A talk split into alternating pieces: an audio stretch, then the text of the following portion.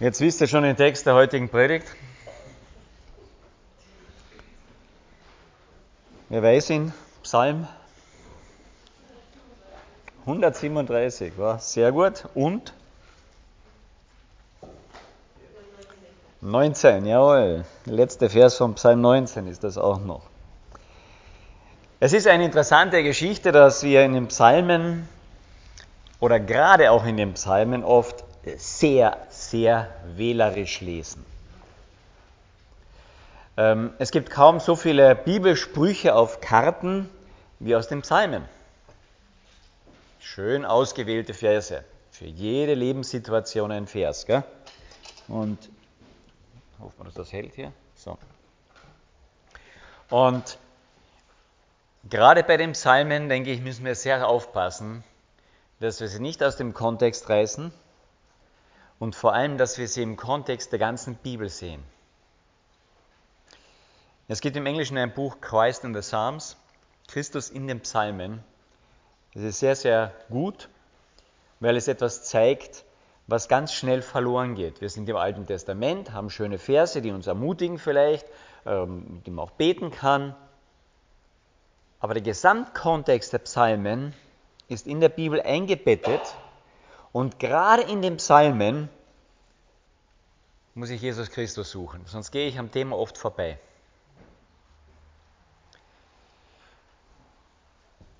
Der Psalm, um den es heute geht, Psalm 37, ist kein schöner Song. Überhaupt nicht. Der Psalm 37 behandelt ein Thema grausig, grausam, Ungerechtigkeit. Ein Platz, wo der Psalmist ist, wo er nie sein wollte und möchte wo er niedergemacht wird und wo er ständig daran erinnert wird, was alles Grausame seinem Volk und seinen Familien passiert ist.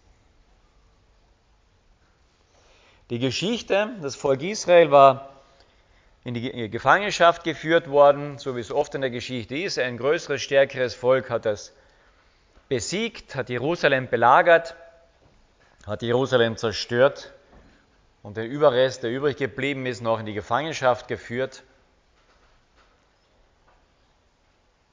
Und dort sitzen sie jetzt in Babylon.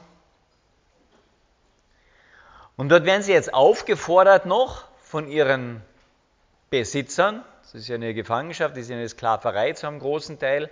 Manche haben sich frei auch entfalten können, aber viele waren einfach auch in Knechtschaft. Und in dieser Knechtschaft sitzen sie und die ihre Herrscher sagen, na jetzt singt mal ein schönes Lied.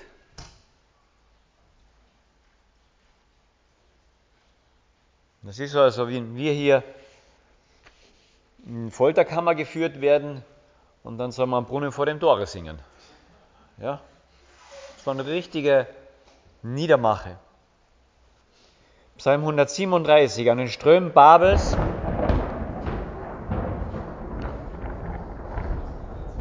Da ist jemand lauter als ich. An den Strömen Babels, da saßen wir und weinten, wenn wir an Zion dachten, an Jerusalem.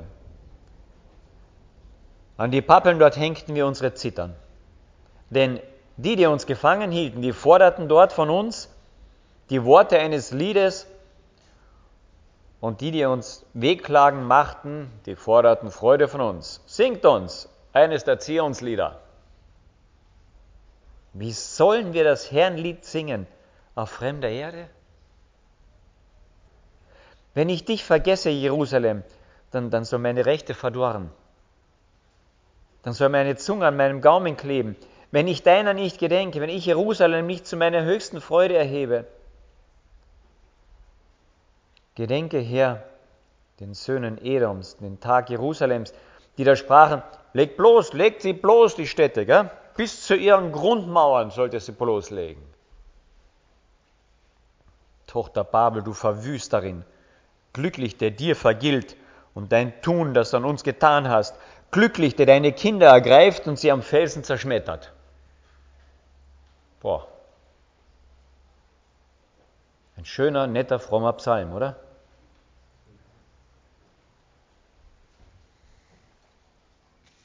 Das war absolut üblich. Dass die, die die Stadt eroberten, in die Stadt hineindrangen, sie absolut plünderten, einen Stein vom anderen rissen und den Müttern ihre Kinder aus den Armen rissen und sagen, wir sind die Herren über Leben und Tod. Und vor ihren Augen ihre Kinder an ihren Füßen, pack, an Füßen packten und sie an den Fels schleuderten, an die Wände und auf den Boden, bis ihr Kopf zersprang. Eine, eine Grausamkeit, eine, eine, das man sich fast nicht vorstellen kann. Um zu sagen, wir sind hier die Herren.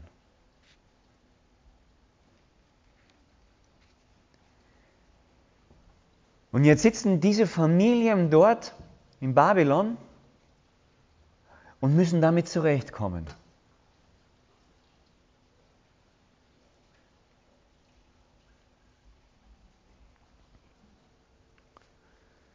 Es gibt in unserem Leben Situationen und die, die Kräfte entwickeln, die uns aushebeln können.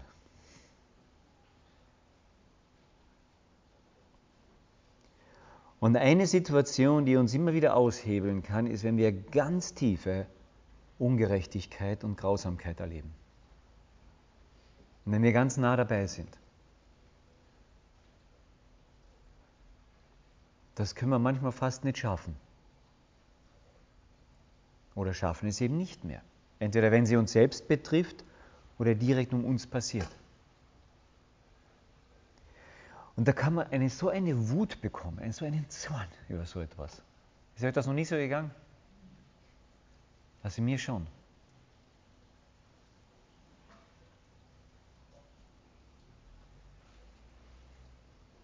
Und wenn dann noch das rundherum dasteht und sagt, ha, ha, ha.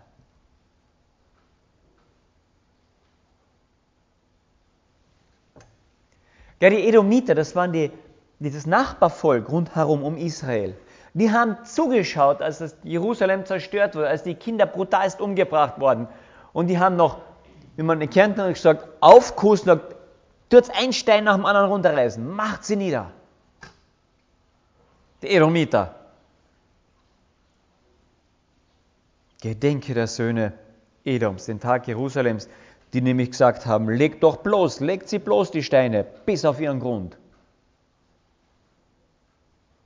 Und das soll man keinen Zwang kriegen.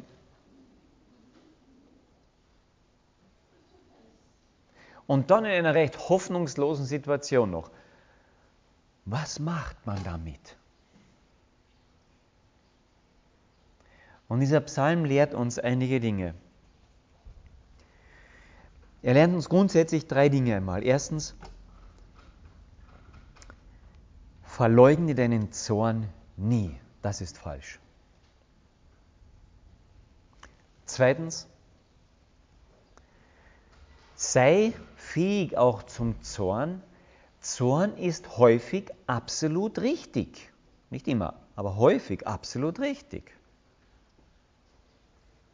Und drittens, bete deinen Zorn durch zu Gott. Erstens, stehe zu deinem Zorn. Verneine ihn nicht. Zorn ist eine Fähigkeit, die Gott uns auch gegeben hat, die absolut okay ist.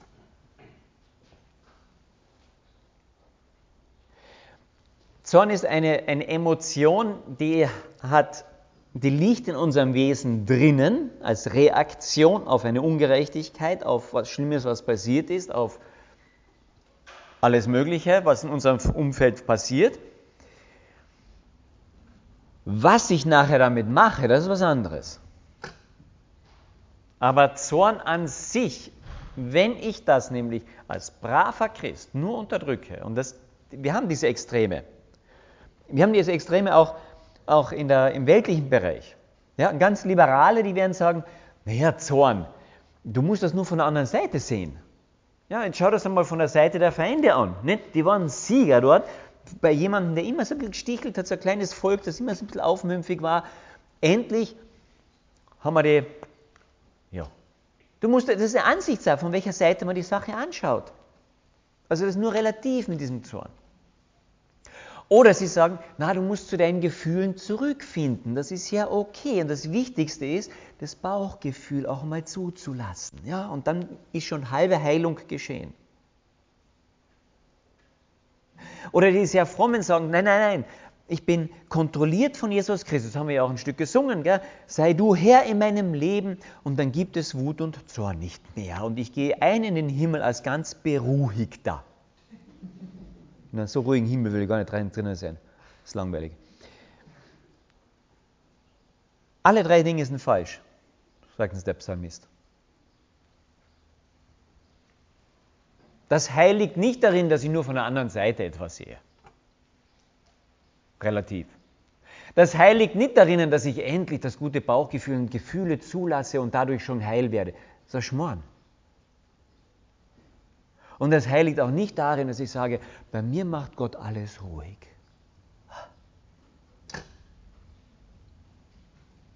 Sondern dieser Psalm sagt, klärt ganz klar und deutlich, Zorn ist da, unwahrscheinlicher Grimm tief drinnen, und er wird nicht verurteilt. Der Paulus sagt das einmal viel krasser noch. Sagt, wenn ihr zornig seid, oh, das ist tiefe Sünde. Na, na. Bisschen anders geht dieser Vers. Wenn ihr zornig seid, heißt es dort, sündigt nicht. Er sagt nicht, der Zorn ist die Sünde, sondern er sagt, wenn ihr zornig seid, sündigt nicht. Warum? Da sind wir beim zweiten, beim zweiten Teil weil die Fähigkeit, Zorn zu haben, sehr oft wichtig und auch richtig ist. Wenn ich keinen Zorn mehr empfinde, dann werde ich wahrscheinlich auch kein Empfinden für Gerechtigkeit mehr haben. Ja, das gehört nämlich zusammen. Wenn ich Ungerechtigkeit sehe und mich das nicht bewegt, dann habe ich ein kaltes Herz. Dann habe ich ein steinernes Herz. Und wir haben zweimal diese Bibelstelle, dass Gott unser steinernes Herz auswechseln will gegen ein fleischernes. Einmal im Alten Testament und dann im Neuen Testament nochmal zitiert. Und da steht Jesus am Sonntag im, im, äh, in der Volksmenge und da ist jemand mit einer verdorrten, verkrüppelten Hand dort. Und die Pharisäer und die Schriftgelehrten stehen alle rundherum. Wird er heilen, wird er nicht heilen am Sabbat? Arbeit verboten am Sabbat? Werden wir ihn erwischen oder nicht? Und dann steht dort, und Jesus wurde so zornig.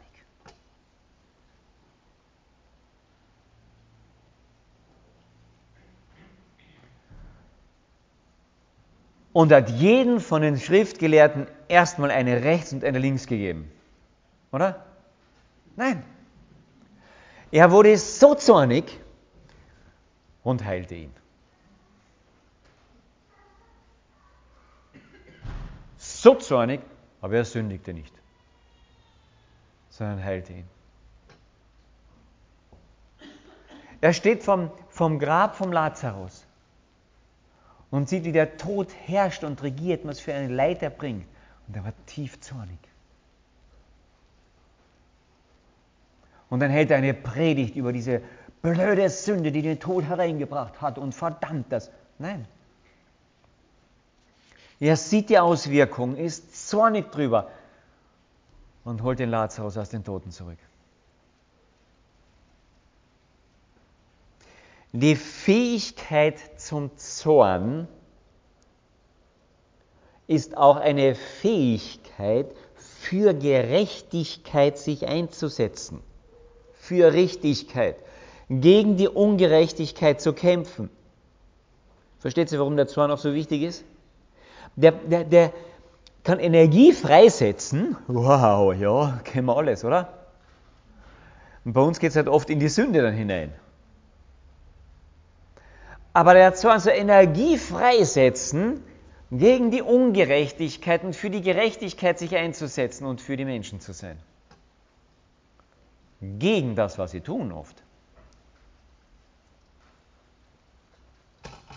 Die Fähigkeit, Gerechtigkeit wirklich zu sehen, sich dafür einzusetzen, doch gegen Ungerechtigkeit zu kämpfen, hängt zusammen mit einer Fähigkeit, mit Zorn richtig umzugehen.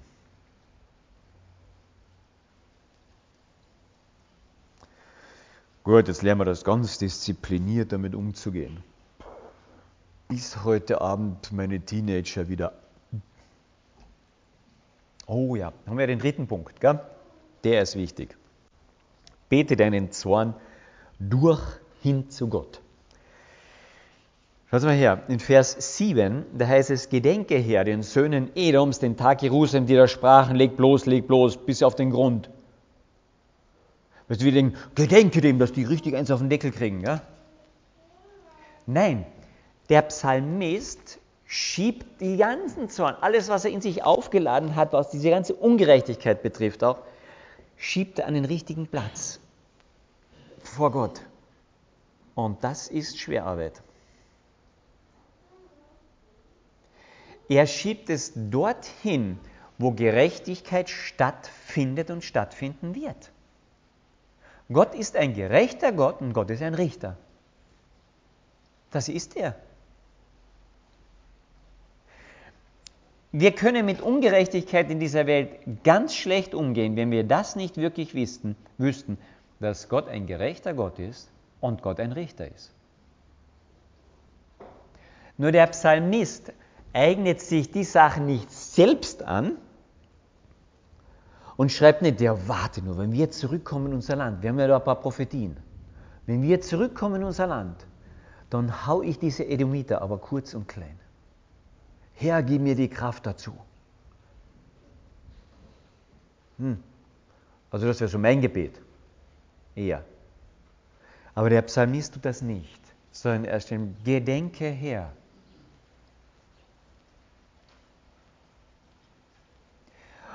Und nach diesem Gedenke her, was zu Gott hinschiebt, bleibt er bei der Gerechtigkeit. Sagt, vergilt ihnen. Das ist gerecht. Zerschlage seine Kinder. Das ist gerecht. Wir haben ja schon in uns dieses Gerechtigkeitsempfinden. Na, wir Erwachsenen haben das ja sehr gedämpft. Aber schaut eure Kinder an. Hm? wenn du mir das, dann ich dir das. Gell?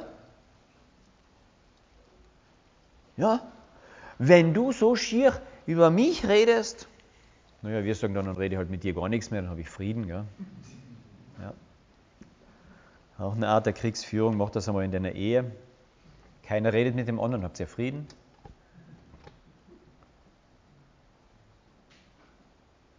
Versteht ihr, wenn du mir, dann ich dir. Das ist so tief drinnen, das ist gerecht. Das ist gerecht. Auge um Auge, Zahn um Zahn. Mama, der hat mir das weggenommen, deswegen habe ich ihm das weggenommen. Jawohl, Kinder, das ist gerecht. Ups. Was liegt falsch? Sie haben sich angeeignet, dass sie selbst Richter und Vollzieher sind. Und genau das verweigert der Psalmist. Und es ist interessant, diese Kombination eigentlich von diesem Bonnie M-Lied. Wir haben ja aus Psalm 19 den letzten Vers mit hineingesungen. Und der passt. Lass die Rede meines Mundes und das Sinnen meines Herzens wohlgefällig vor dir sein, Herr, mein Fels und mein Erlöser. In der Situation passt dieser Vers absolut. Herr, dass ich jetzt richtig denke und richtig rede vor dir. mein Fels und mein Erlöser. Ich denke nicht, dass die ein großes Bibelstudium darüber gemacht haben, Bonnie M. Ähm, das Lied stammt übrigens auch gar nicht in erster Linie von Ihnen, sondern Sie haben es dann nur vermarktet. Aber dieser Vers passt. Bete deinen Zorn hin zu dem Richter, der die ganze Gewalt hat, um Gerechtigkeit zu üben der auch die Fähigkeit hat, Gerechtigkeit zu üben, weil er wirklich weiß, was ist wirklich gerecht. Der aufs i-Tüpfelchen gerecht ist.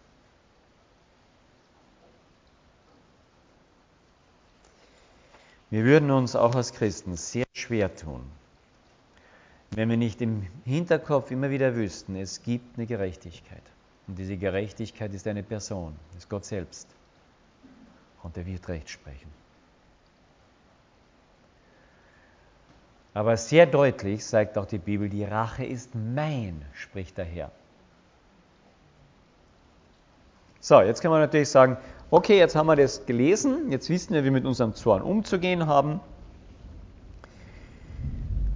Oder ist doch alles richtig in dem Psalm, in dem Sinne, oder? Passt? Wisst ihr, was wir zu tun haben? Wenn du das machen würdest, würdest du genauso Schriftbuch erleiden. Es würde dir ein bisschen helfen, ruhiger vielleicht zu werden, manches ein bisschen genauer ansehen zu können. Aber der Gesamtkontext der Psalmen ist im Buch der Bücher drinnen. Und Jesus Christus hat im, oder im Neuen Testament sind wohl die Psalmen am häufigsten auch oder sehr, sehr häufig zitiert. Und erst wenn ich darin das Neue Testament, den neuen Bund suche und sehe und Jesus suche, dann komme ich wirklich die Schritte weiter. Und das konnte der Psalmist zu der Zeit noch nicht. Der ist so weit gegangen, wie er irgendwie konnte. Er hat gesehen, Zorn, das ist okay. Ich habe ein richtiges Ungerechtigkeitsempfinden. Zorn ist eine große Energie, um auch für Gerechtigkeit sich einzusetzen. Mit diesem Zorn muss ich aber zu Gott hinkommen zu dem ewigen Richter, wo ich weiß, dass Gerechtigkeit stattfindet. Aber wir haben im Neuen Testament, im Lukas Kapitel 19, das ist das einzige Mal, wo das erwähnt wird, in anderen Evangelien wird das nicht erwähnt, ist der Einzug Jesu in Jerusalem. Und als Jesus sich der Stadt näherte, heißt es, da weinte er. Wisst ihr, was er dort sagt? Er zitiert fast Psalm 137. Jesus lebte in dem, in dem Wort Gottes. Das war seins. Und dann sagt er, Jerusalem, Jerusalem, wie oft habe ich versucht, dich wie eine, wie eine Glucke zu, zu schützen, zu versammeln zu mir hin, aber ihr wolltet nicht. Und hier wird kein Stein auf dem anderen bleiben. Hier werden die Kinder umgebracht werden. Einige Jahre später hat dann der Titus dieses Jerusalem geschleift und brutalst geschleift. Und all das, was im Psalm 37 steht, was Jesus dann auch noch vor, äh, gesagt hat im, im ähm, Lukas 19, all das ist eingetroffen. Und er weint drüber. Er weint drüber, Jesus zieht nach Jerusalem ein, um dort von den Bewohnern Jerusalems gekreuzigt zu werden. Und er weiß, was mit Jerusalem passieren wird.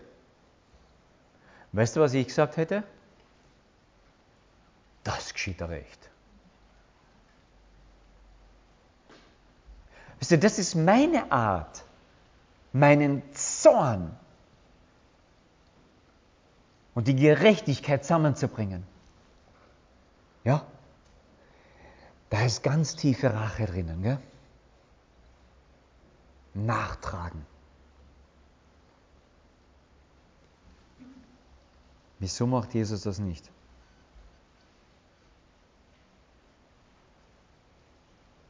Das ist doch ungerecht. Die erschlagen ihn und dann weint er noch darüber, was mit denen passiert. das ist ja wohl nicht gerecht, oder? Es ist gerecht. Hier lässt Gott der Vater sein Kind zerschlagen.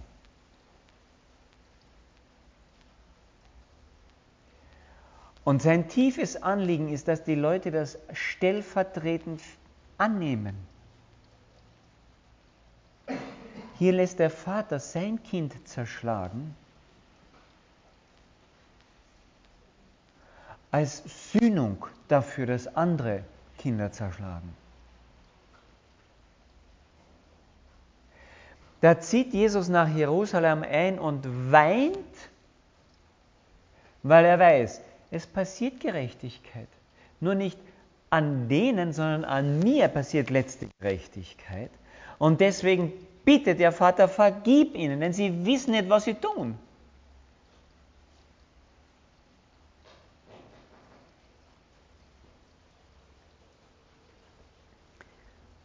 Gerechtigkeit passiert bei Gott immer. Immer. Nur entweder trifft sie mich oder sie trifft Jesus. Und wenn du nicht ganz sicher weißt, dass an deiner Stelle es Jesus bereits trifft, dann mach das fest. Die Bibel nennt das Glaube. Vertraue ihm. Vertraue darauf, dass es ihn getroffen hat am Kreuz und deshalb dich nicht treffen wird. Das ist Evangelium, das ist frohe Botschaft. Aber Gerechtigkeit findet bei Gott immer statt. Immer. Durchgängig. Und deswegen kann Jesus weinen über diese Stadt. Weil Gerechtigkeit findet schon statt und sagt, deswegen möchte ich euch bei mir haben. Ich möchte nicht, dass diese Gerechtigkeit jetzt doch noch euch trifft, sondern ich möchte, dass es wirklich mich trifft, stellvertretend ihr das annehmen könnt. Ich möchte euch versammeln bei mir. Und er zieht in diese Stadt ein und weint. Das ist das Herz Jesu. Das ist der Herr, mit dem wir es zu tun haben, du und ich.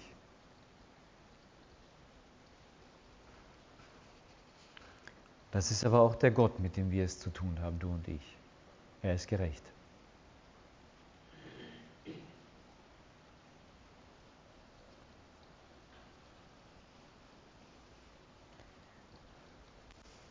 Und ein letzter Schritt, um mit der Ungerechtigkeit, mit der Wut, mit dem Zorn fertig zu werden, ist jetzt, das von Jesus anzunehmen und seinen Fußspuren zu folgen.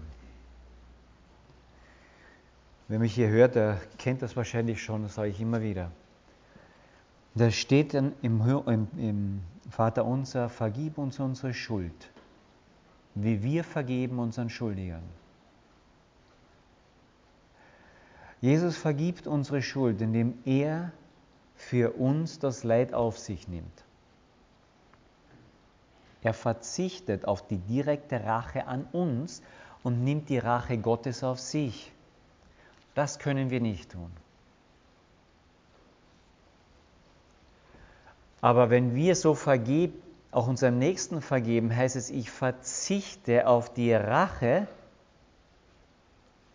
auf meine Art Recht zu kriegen, weil ich weiß, dass Gott Recht bereits gemacht hat und macht und deswegen verzichte ich darauf und ich trage den Schmerz, den das beinhaltet. Das ist ein tiefes Durchkämpfen. Das ist keine leichte Sache.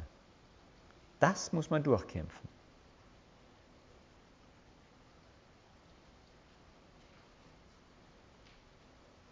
Hallo. Glückselig, der deine Kinder ergreift und sie am Felsen zerschmettert. Diese Badis Babel, die Verwüsterin. Den soll ich vergeben? Das kann ich nicht. Außer ich merke, was für ein Verwüster ich selbst ganz tief drinnen bin. Und je tiefer ich merke, wie dieser Jesus mir vergeben hat,